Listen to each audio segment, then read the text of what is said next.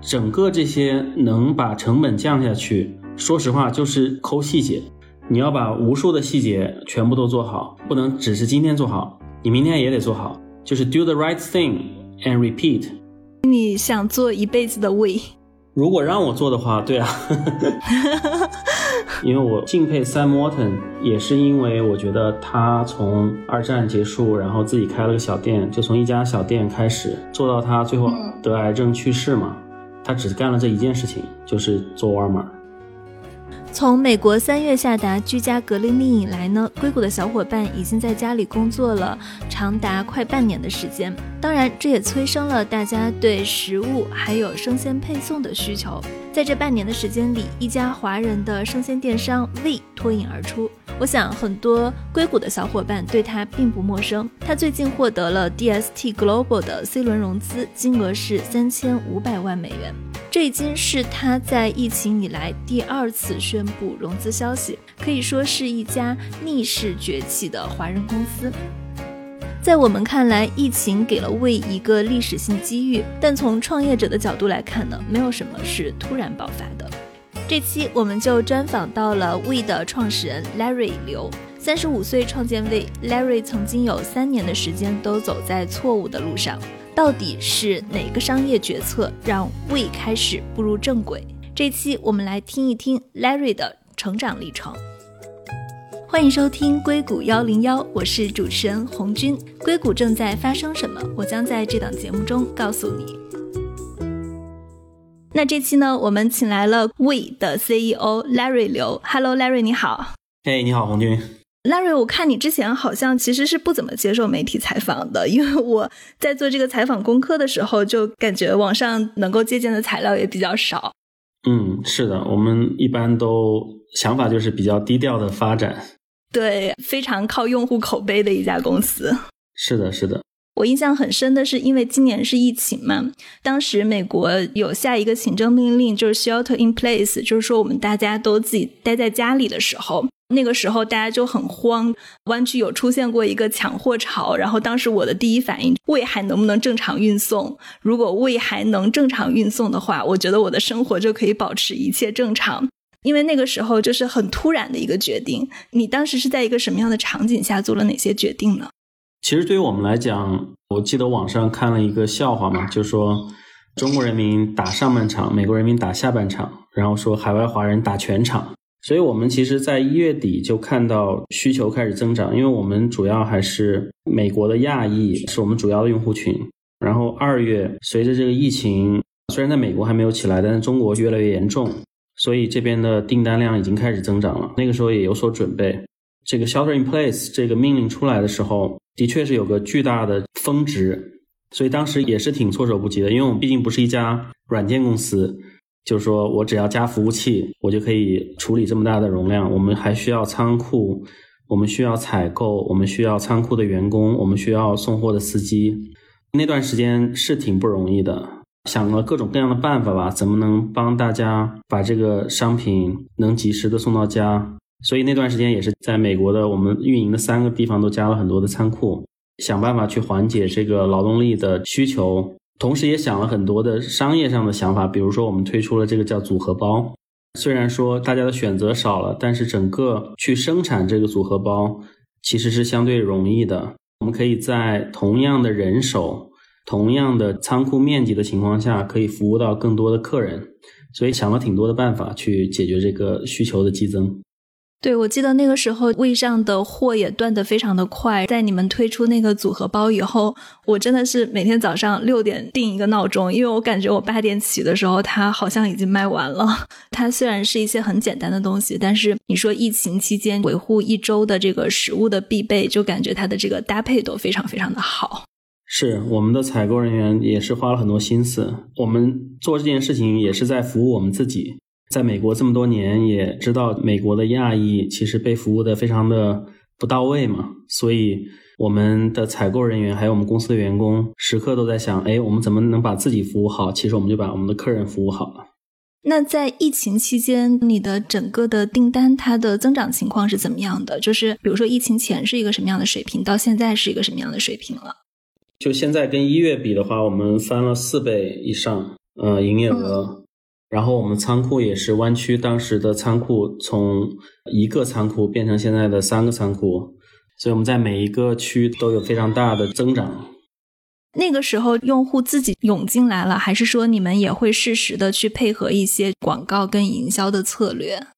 我们其实从创业之初到现在，我们都很少用广告这种形式，我们主要都是通过所谓的口口相传。那因为我们的产品本身有比较大的差异化，我们有很多的其实线下的，即使是华人超市都没有的产品，这个对客人来讲是一个比较大的吸引点。再加上我们的定价也非常的合理，你知道，在美国其他的生鲜送货上门，它的定价都是很贵的，会比线下超市贵百分之十五甚至到百分之三十，而我们的定价其实是比线下超市还要略低，所以这也是一个很大的吸引点。再加上我们又能送货上门，然后我们还有这些无条件退货的承诺，整个这些方面加起来，就让我们在这么多年来几乎都没有花钱去做广告，客人几乎都是自己有机的，通过口口相传的形式来的。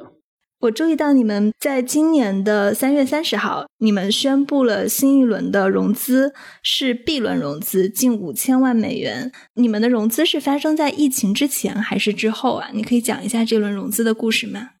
我们其实，在疫情之前就做了 B 轮融资。三月份的时候，B 轮的投资人相当于又追加了一轮，所以我们就把这两轮加起来，一起在三月底宣布的。真正的 B 轮，其实在一九年年底就已经完成了。相当于一九年三月份，你们是拿了 A 轮的融资，是一个千万美元的量级。然后，相当于你是一九年年底有一轮，今年的就是三月又有一轮，一共是 B 轮及 B 加轮的五千万美元，对吧？对。在三月三十号的这一轮融资中，你被投资人问到的最多的问题是什么？其实这一轮因为是 B 轮的投资人嘛，就是同样投资人，我们其实并没有出去募资，你可以理解成是一个内部的一轮吧。他们最关心的一些问题是什么呢？我们这个生意啊，就是大家比较关注的就是这个天花板有多高。第二个就是说，为什么大家要在你这里买？你到底用英文讲就叫 value proposition。对，中文讲就是说，你给用户提供的核心价值到底是什么？为什么这个核心价值对用户来讲很重要，而且又是比较难做到的？跟你竞争的这些其他的渠道，他们很难去复制你做的这些事情。然后就是看一些数据嘛，比如说用户的留存率很好，然后用户的客单价越来越高。我们会去对用户进行所谓的叫 Net Promoter Score，叫 NPS，其实是一种衡量客人满意度的一种指标。去看客人是不是满意等等，然后这些综合因素加起来啊，投资人就认为这是一个非常非常有前景的行业，非常非常有前景的公司，然后运营也做得不错，所以基本是这么样一个流程。那今天采访前我们也有一些沟通，就是说现在你们马上会去宣布自己的 C 轮融资，可以大概透露一些情况吗？对我们 C 轮也是发生的很快，我们在六月底跟一些投资人宣布我们要进行 C 轮融资，然后很快就完成了。C 轮是一家叫 DST Global 全球很知名的这家基金，他们最早投 Facebook、投 Spotify，是 Uri Miller 那家是吧？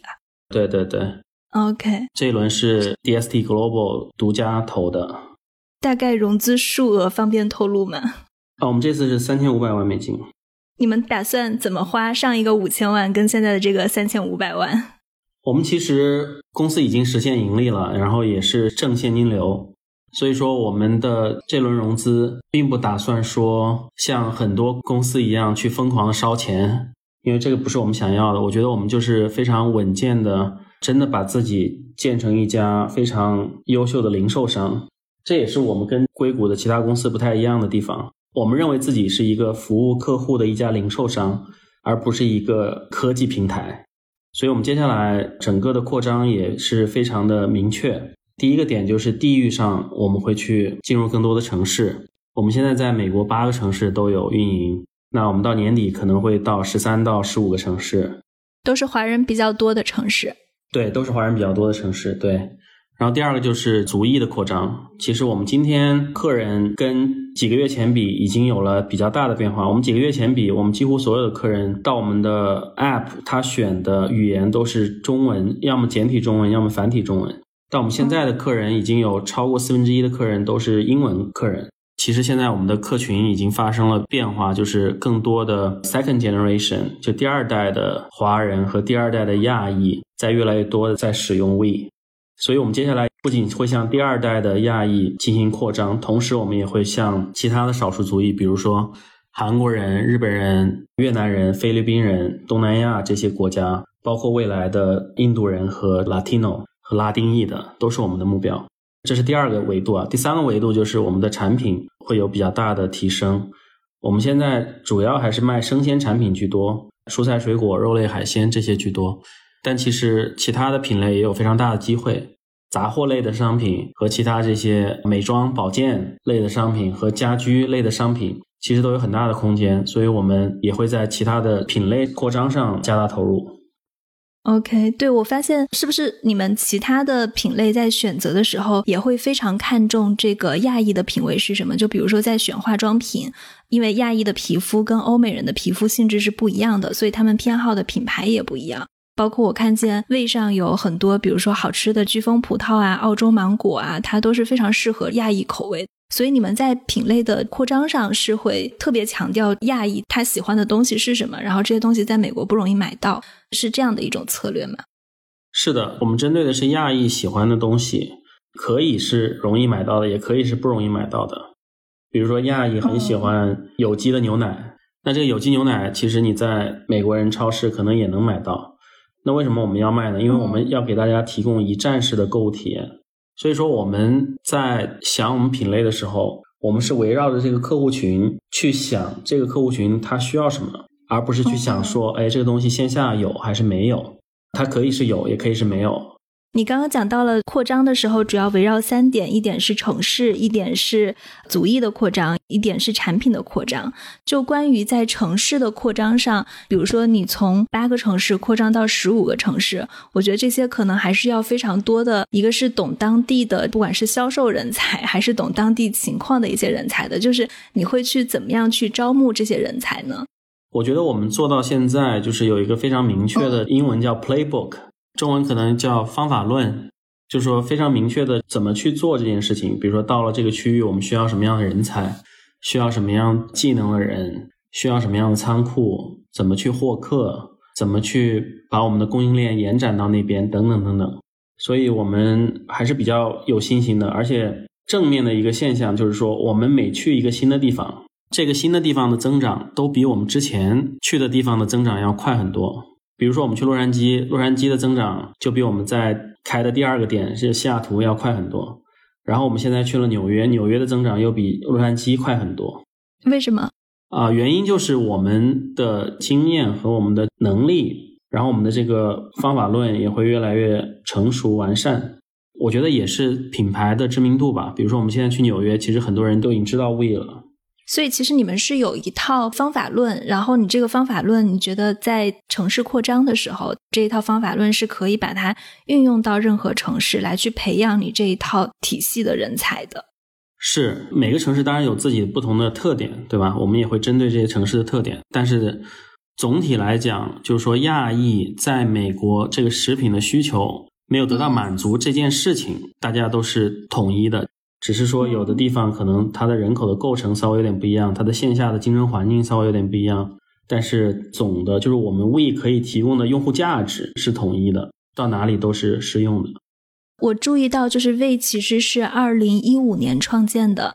然后你们最近的几轮大的融资，其实是在非常密集的，是在二零一九年，然后二零二零年这一两年的时间，就是疫情当然是一个催化剂，因为生鲜电商我觉得还是一个非常民生的行业。另外就是我觉得在你们自己的增长上，其实，在疫情开始之前，就是你们也已经拿到一些融资了。我想知道，就比如说，你觉得为从一个非常小的，就是刚刚起步的一个创业公司。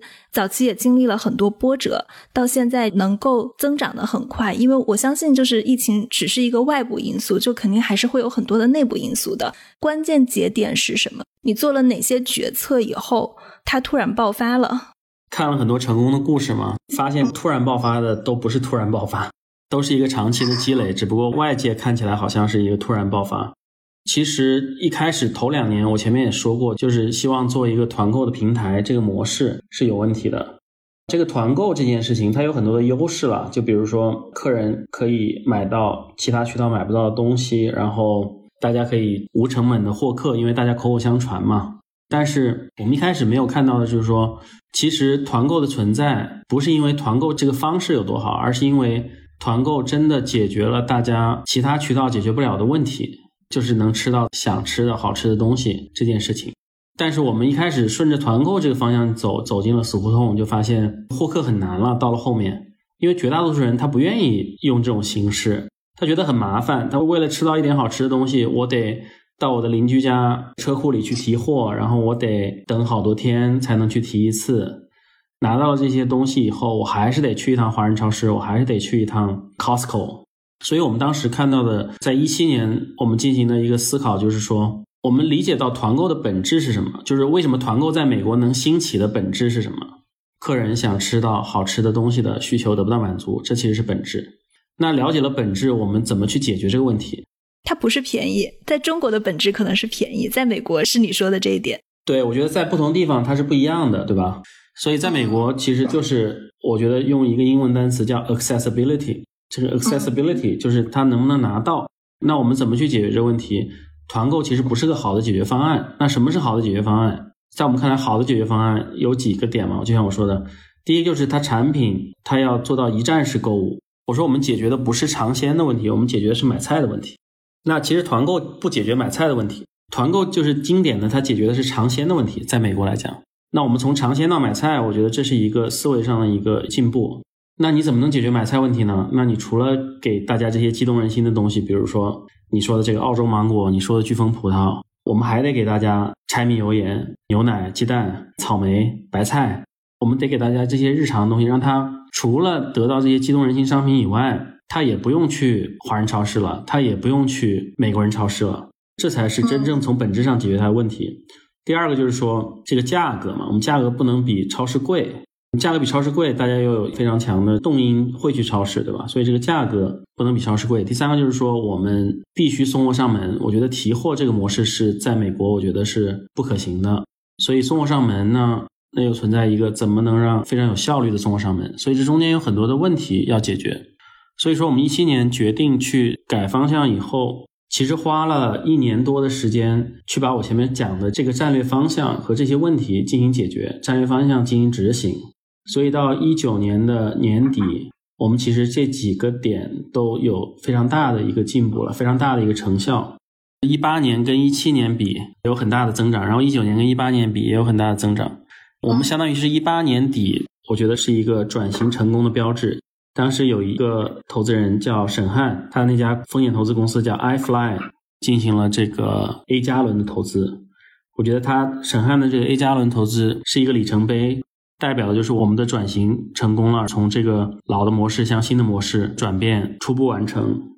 所以他那笔钱进来以后，我们就开始进行地域上的扩张了。在一九年的年初去西雅图，在一九年年底去洛杉矶。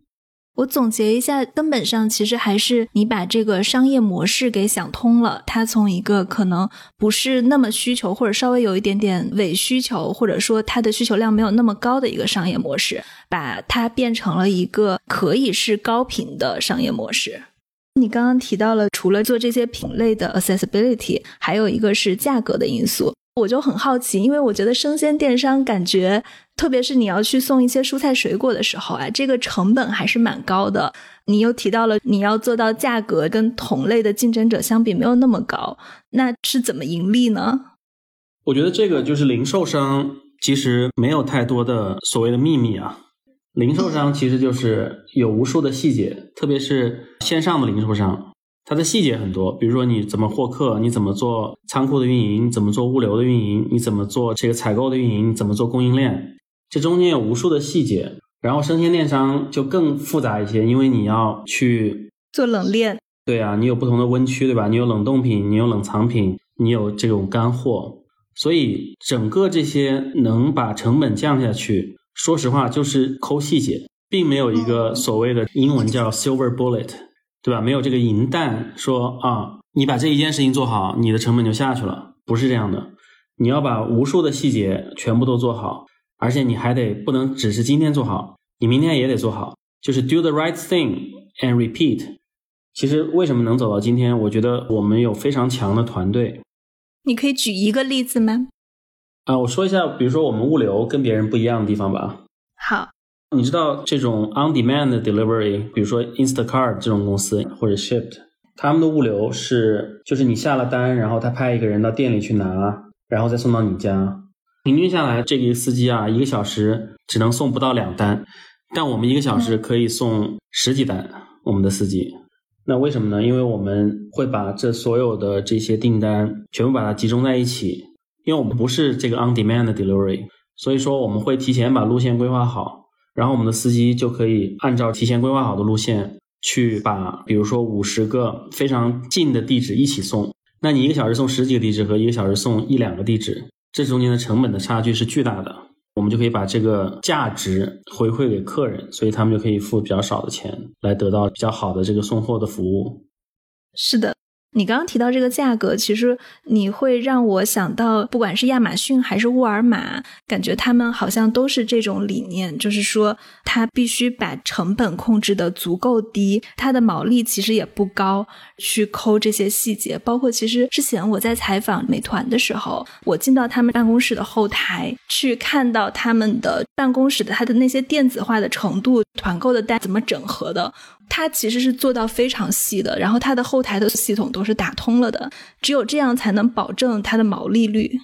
是我们也是，我们整个系统全部都是我们自己设计，为我们量身定做的。对，所以我们的整个后台的仓库管理系统、物流管理系统，我们甚至这个叫 ERP Enterprise Resource Planning 系统，我们的前端的订单系统，所有的系统全部都是我们自己写的，我们没有去用任何的模板。也没有用任何的第三方的解决方案，因为我们做的这个事情就是要就叫 relentless，非常无情的去把这个效率给挤出来。在我们看来，就是自己写自己的系统是完全必须的，就是你不能用这些第三方的解决方案，因为他们并不是为你量身定做的，很难把效率发挥到极致。是的。那你觉得，就当你从一个比如说小的团购的一单一单组织的零散的创始人，就相当于是 V 的早期时期，到后来 V 开始扩张了，很受到湾区华人的喜欢，到现在你们要进行城市品类族裔的全面扩张，在这个过程中，你觉得他对创始人的要求有什么样的不一样呢？就是你自己的能力上有哪些成长了很多的地方？我觉得创业其实对创始人的要求的确是挺高的。我觉得最近几年也学到了很多东西，因为他每个阶段，他就好像练肌肉一样，对吧？他每个阶段用到的肌肉不一样。比如说你最早期你就两三个人开始创的时候，那你这个人要非常的 hands on，对吧？你什么事情都能自己做，什么事情都能传出来，然后脑子要非常活、非常快，对市场嗅觉要非常敏锐，然后也非常接地气。这可能最早期，然后。你稍微做出点成绩以后，你要能吸引到人，对吧？你这个人要有一些领袖的气质，就是让人家愿意跟着你干，特别是让更厉害的人愿意跟着你干。再到后面，你能阐述清楚你的 vision，或者说你的愿景，你能用很简单的话把你的商业模式讲清楚，你能开发出商业模式，能把商业模式讲清楚，能得到投资人的青睐，愿意给你投钱，这又是不同的 skill set，或者你要用到不同的肌肉。再到后来，你要把公司做大，就是说你要从去做事变成去管人；再往后来，你要从去管人变成去管管人的人。你要管的是 manager，甚至到后来你要管的是 executive。整个过程就需要这个人的学习能力要很强，就是他得不停的去想：我现在瓶颈是什么？我怎么能突破这些瓶颈？我怎么能提高自己的能力、见识？我觉得创业最后变成一种生活方式吧。我不觉得是一个你出来拼个两年，赚一笔钱跑路，对吧？或者说 就去退休。所以我觉得我自己肯定不会成为 serial entrepreneur。我希望把一件事情做到底，做好，真的是把它从小做到我们可以做到最大的规模。这是我的想法，而且我这这过程是非常有成就感、非常 rewarding 的一个过程。是因为沃尔玛的总裁影响你非常大吗？我看见之前你有在一个访谈中说你很喜欢他的《Made in America》的那本书，然后每隔六个月就会看一次。对对，感觉他也是这样子的。我觉得人这一辈子前几十年，比如说前三十年，可能是花时间去 explore，花时间去探索，去了解这个世界是什么样子的，对吧？你有一个基本的人生观、价值观、世界观。然后知道世界的普遍的运作规律。前三十年也要去了解自己是个什么样的人，什么事情会让你激动，就是你擅长什么，你的热情在哪里。这是我觉得年轻的时候需要去做的事情。然后到了后面，我个人的观点是。我们不要去无休止的去寻觅自己想做什么，而是说，在积累了这些知识和这些见识以后，我们应该沉下来去选一个行业去钻、去磨、去真的成为这种所谓的工匠。我觉得这样才能真的做出非常大的成就吧。因为我不觉得每一个行业能让一个外面不懂的人进来去颠覆它，我觉得这个是非常不可能的。如果你不是专家，你也得把自己做成专家，你才有可能去真正的改变一个行业，颠覆一个行业，做出一个非常大的事儿。所以人这一辈子其实也没有那么多的机会，找到一个好的机会，找到一个好的方向，我宁愿沉下来，真的把这件事情做好，做到极致，真的去改变大家的生活，去改变一个行业的面貌。我觉得这是一个很有意义的人生吧，在我看来。所以你想做一辈子的 We？如果让我做的话，对啊，让我选择让我做的话，如果没有外界因素来干预，我是想做一辈子的。因为我敬佩 Sam Walton，也是因为我觉得他从二战结束，然后自己开了个小店，就从一家小店开始做到他最后得癌症去世嘛，他只干了这一件事情，就是做沃尔玛。我觉得他的这个 passion 经历和他对世界的改变，对美国零售业、对世界零售业的改变，我觉得是非常至少让我非常向往的一个体验。所以我也希望能像他去做这样的事情。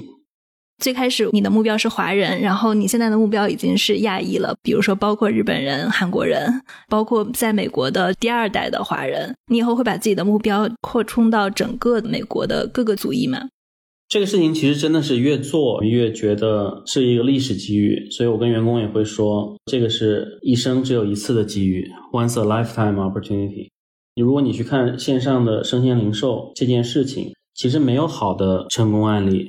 比如说在 COVID 来之前，其实美国的其他的这些生鲜电商，他们的市场渗透率是很低的，就跟他们比，如果说 We 对这个华人的渗透率。在 COVID 以前，已经比这个主流生鲜电商对全美国人的渗透率要高很多了。所以说，我觉得我们是找到了正确的方法论打法，而且我觉得这个打法不仅是适用于华人的，也会适用于所有的人。所以这是一个非常大的机会。既然我们看到了这个机会，我们就要尽我们最大的能力把它给把握住。所以我们的目标肯定不是只是做亚裔，我们希望能最终做成一个 Walmart、Costco。这种级别的一个大型的零售商，这是我们的目标。野心很大。你有研究过为什么 Amazon Fresh、亚马逊生鲜他们做了这么多年，但是做的并不好的原因吗？这么说啊，我因为我对亚马逊的理解是，我觉得亚马逊它不是一个产品导向的公司，用英文讲叫 merchandise driven。就亚马逊真的是一个，他们自己管自己也叫 the everything store。就是它是一个平台，它希望这个世界上所有的东西都可以在它上面买到。所以呢，亚马逊这个公司，我觉得它并不重视选品，他会说我这个也卖，那个也卖，那个也卖，对吧？我所有东西都卖，然后让客人来自己选择。我觉得这是一个理念上的区别，无所谓好坏。所以说是两种理念的碰撞吧。那第一种理念就是我不帮你选择，我尽量什么都有，你自己来挑。第二种理念是我知道你想要什么。我帮你选了性价比最高的产品了，帮你找到了适合你的口味的东西。对于食品的零售，我认为选品是很重要的，这是我们理念上跟亚马逊理念上的区别。你说这一点，其实我相信所有用过 V 的用户都非常能理解。我们在上面，我们能看到一些特别难买的又特别好吃的东西，而且我觉得 V 的文案也很好，对于好吃的东西的介绍也非常的详细。假设我在买一个飓风葡萄的同时，我可能就把我这一周的生活用品或者做饭需要的东西就全都给一手就顺便订了。但是亚马逊，我感觉他们的那个生鲜电商啊，就因为美国是一个快递非常慢的节奏，然后我感觉他们的生鲜电商是不是当时它的一个很大的问题，就是它在解决能够当日送达的这个问题，就是它是在解决配送。对，我觉得亚马逊它肯定是觉得当日送达是必须要有的，他可能觉得甚至要一小时达、半小时达，他觉得越快越好，越便宜越好，越多越好。对送达速度，你自己的计划是怎样的？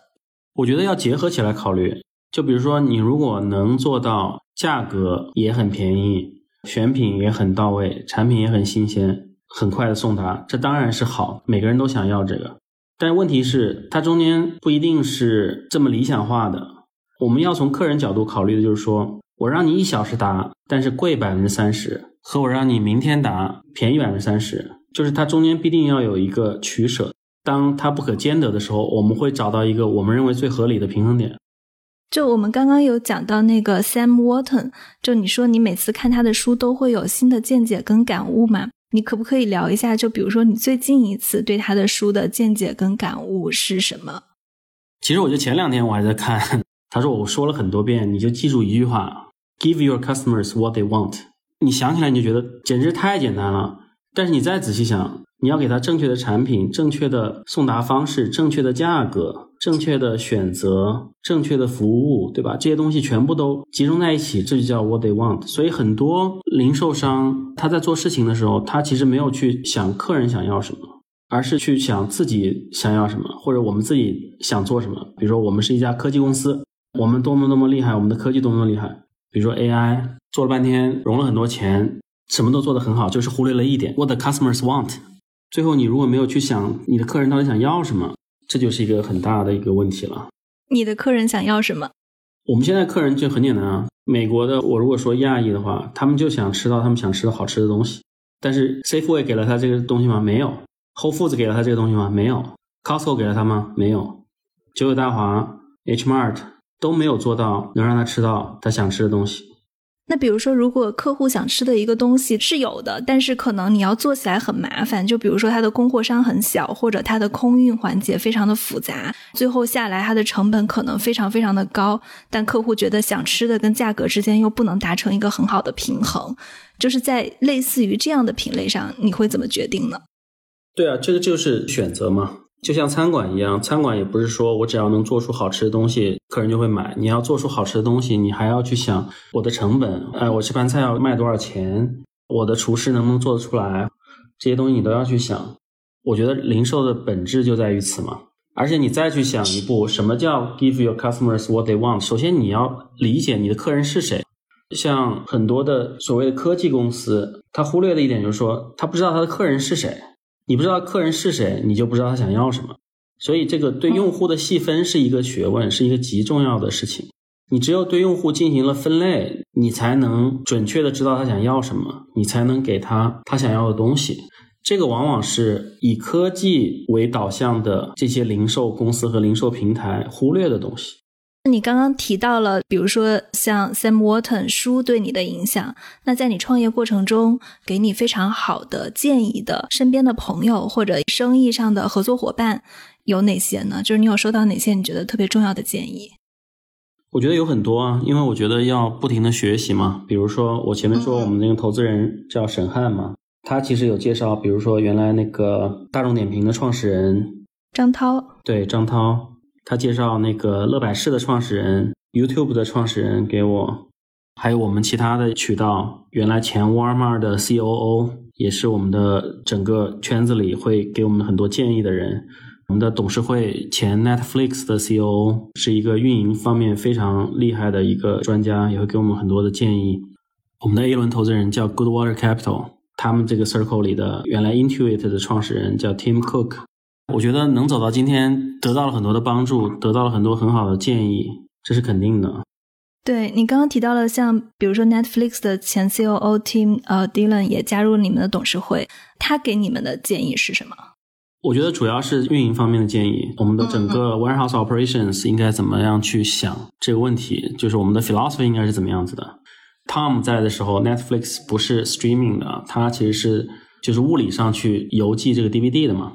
所以它的整个物流体系都是这个 Tom 从一手建起来的嘛，从零开始建起来的，没有东西可以参照。因为一般的仓库都是重发货不重收货，就是说它是比如说收进来新的产品，然后它把它发出去嘛。但是你像 Netflix 这种 warehouse，它既要重收又要重发，包括这个 Tom 后来帮一家 textbook rental，就是一个教科书租赁的公司叫 Chag，也是个上市公司，他也是帮他们设计他整个的仓储体系。也是非常独特的一种仓储体系。所以我们也是一样，我们非常独特，所以他们给了我们很多这方面的一些 insight 建议和一些哲学的想法吧。我们刚刚就是讲了很多为的，包括这次疫情中的增长，还有一些你们的方法论。我想很多人对你的个人也非常感兴趣，因为我注意到你最开始来美国的时候，毕业是在英特尔嘛，然后也是因为自己的研发项目获得了英特尔的创新大奖，受邀来美国的。就你觉得从中国到美国，你来硅谷以后，你自己有发生哪些价值观上的改变吗？其实我不是创新大奖受邀来美国，我那个时候是得了一个创新的大奖，但因为工作需求，所以被派到美国来。价值观我觉得还好吧，我不觉得有很多价值观上的变化。我觉得并不是一个太多的一个零售的思维，对吧？我之前前三十几年，我是在去探索自己到底是个什么样的人，这个世界的运作规律是怎么样子的，我到底想在哪里发展，我到底想在哪个行业发展。我到底想做什么样的 function？我适合做什么？我的热情在哪里？我觉得主要在思考这样的问题，所以我个人变化也比较多。我一开始是工程师嘛，然后我辞职全职去读 MBA，然后我主攻的方向是财务，所以我毕业又在两家公司做了六年的财务，然后我还在一家基金做了一年多的实习，然后我自己又是一个非常热衷于在 eBay 上卖东西的一个 eBay 的卖家。所以说，我的整个前面的三十多年都是在探索世界，对，在发现，在尝试自己适合做什么，自己应该做什么，应该在哪里发展，应该在哪个方向发展，应该在哪个行业发展，都在思考这样的一些问题。我注意到你刚刚也提到你在易贝上卖货，我觉得你有一段经历，在我来看还是特别牛的。就是你是怎么把自己做成几十万好评的大卖家的？因为在易贝上卖货的人太多了，能卖成这样的 很不容易。对，其实易贝上卖货，我觉得很多留学生可能都有这个体验，就是说有的时候店里打折啊，或者说网上打折，然后大家就会买一些东西，然后在易贝上卖，就可以赚点零花钱嘛。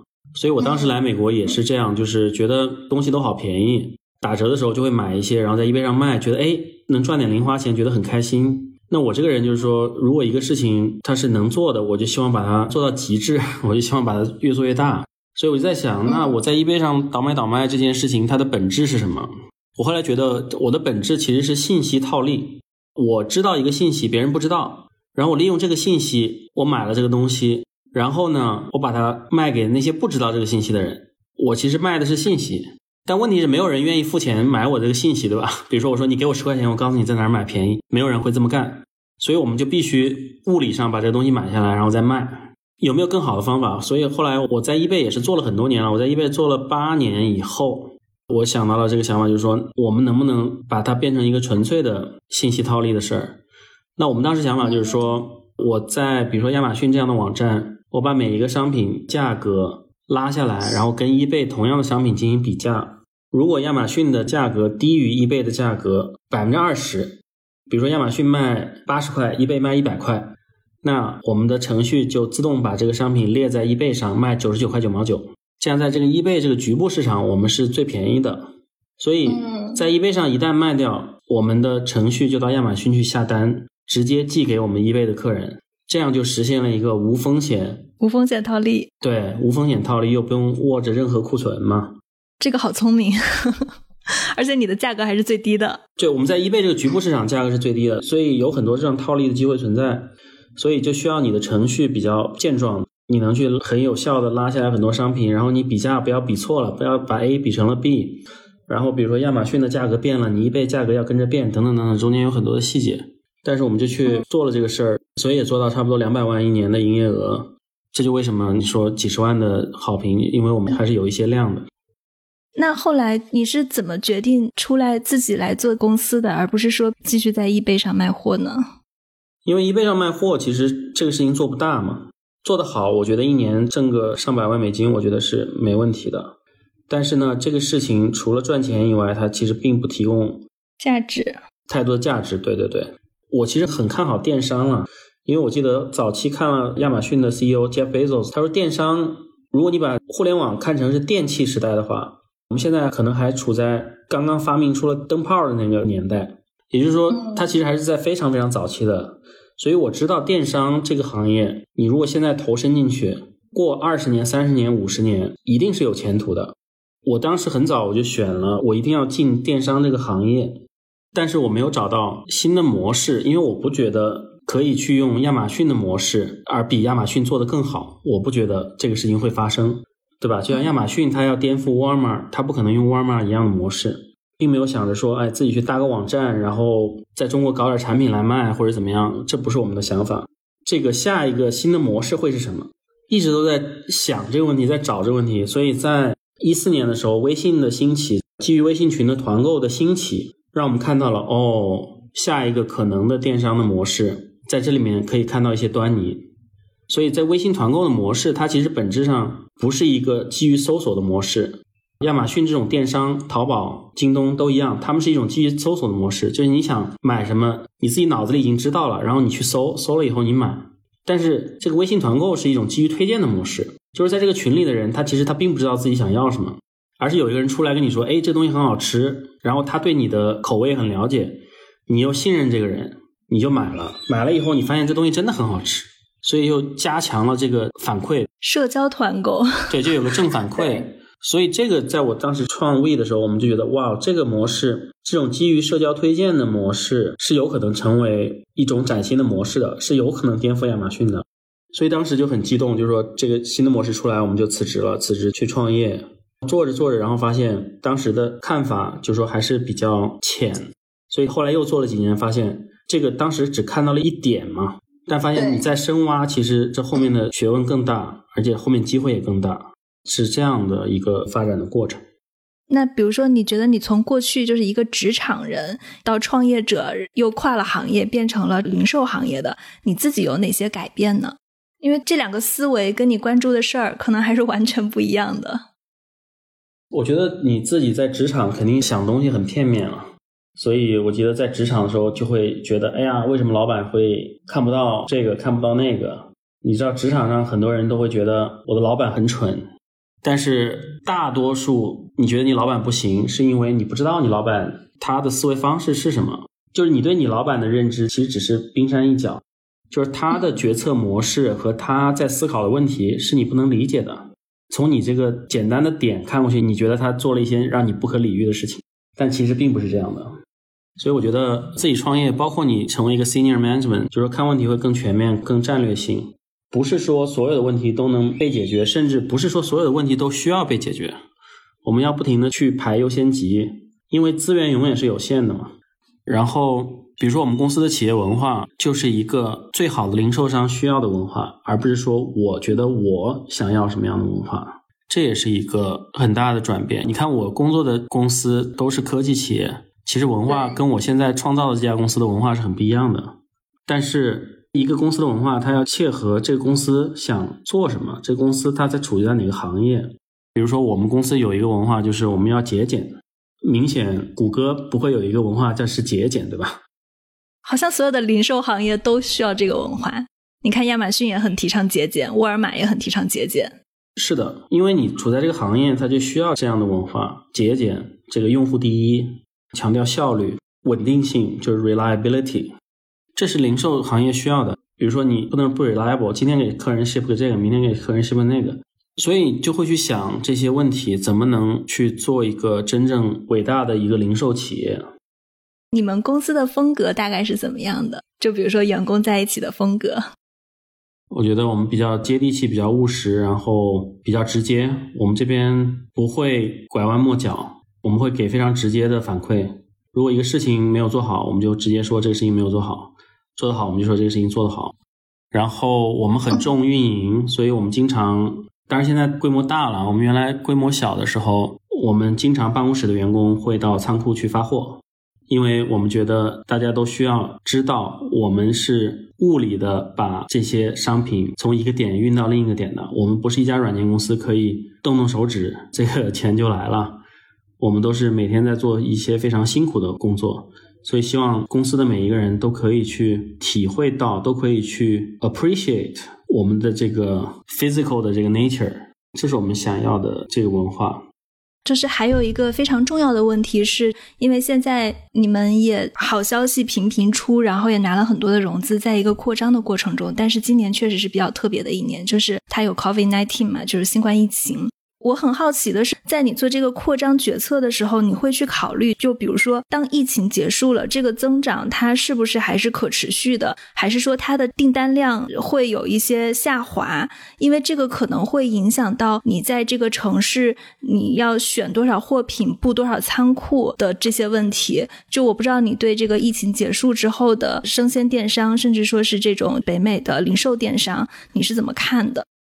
我觉得有几点，第一点就是你要看你的商业模式在疫情前是不是有效的。我们的商业模式在疫情前本来就是有效的，本来就是很好的，所以在疫情前我们也增长的非常好，然后我们的用户也留存率非常高。然后第二个就是说，客人在疫情期间问你买，他之后还会不会问你买？或者说你要去关注这个疫情期间来买用户的这个留存，疫情期间来我们这里购买的用户的留存。其实还好于疫情前进来的用户的留存，所以这个也给了我们很大的这个信心。包括这个营业额，很多公司其实三四月份的营业额冲得很高，但是五六月份、七月份就有比较大幅的下滑嘛。但我们公司现在每个星期都是历史新高，就是我们从那个最高点不仅没有下滑，我们在不停的往上走，因为我们不停的有新用户进来，然后进来的新用户的留存率又很高。第三个点就是说，我觉得这个用户行为的变化，就是这次 COVID 虽然可能过半年会过去，但我觉得这个用户行为和习惯的变化已经是一个永久性的了，就是很难再回到疫情前的那个阶段了。所以这个也是很重要的一个考量的因素。这几点加起来，我们是非常有信心的，而且我们也是很稳健的，我们并不会去不计成本的去砸这个市场。我们到了现在的新的市场。我们依然去坚持我们的无成本获客、口口相传的方式来获客，所以我们在每个新市场的投入和产出，就投入是很可控的，产出现在看来是非常大的。有考虑收购一些比较小的当地的团队吗？就是如果有好的团队的话，我觉得是可以考虑的。但是目前来看，我不觉得 有很多这样的好的团队在外面。对，因为我们的公司的文化还是非常强的。我们也希望找一批非常真正志同道合的人，希望是把这个事情当成一个长期的事业，而不是说进来干两天，然后公司上市了就退休了这样的人。所以，我们还是希望能把这个当成一个事业，对这件事情是有激情的，真的是像我们一样，真的想把它做成一个非常非常大的事业的人来加入我们。你们公司有什么？就是比如说一句话的 slogan 是你们公司的核心价值观吗？我们用一句话来描述我们未来五年做的事儿。这是英文的，叫 primary source of groceries for Asians in North America，就是要成为北美亚裔主要的生鲜购物来源。现在还是定位在生鲜，就是我们在未来的五年，我们还是会专注于亚裔。所谓的生鲜，我觉得是个翻译的问题啊，就是说 grocery 你把它翻译成中文，我觉得没有一个很好的翻译。比如说你叫杂货，其实也不太合适，对吧？对，因为美国有那种 grocery 超市，就是你去买日常食物、日常生活用品的地方。但是中文其实就是大家的食品、大家的杂货、大家的生活必需品的主要的购物来源。所以这是我们未来五年的 focus，五年的这个聚焦。嗯，好的，好，谢谢 Larry。我觉得你现在应该算是总结一下来说是四十而不惑吧？对，今年四十岁。好的，好的，那谢谢你。这就是我们今天的节目。如果大家喜欢我们的节目，欢迎大家在苹果客户端、谷歌、Spotify、喜马拉雅、小宇宙等播客平台来订阅我们。感谢您的收听。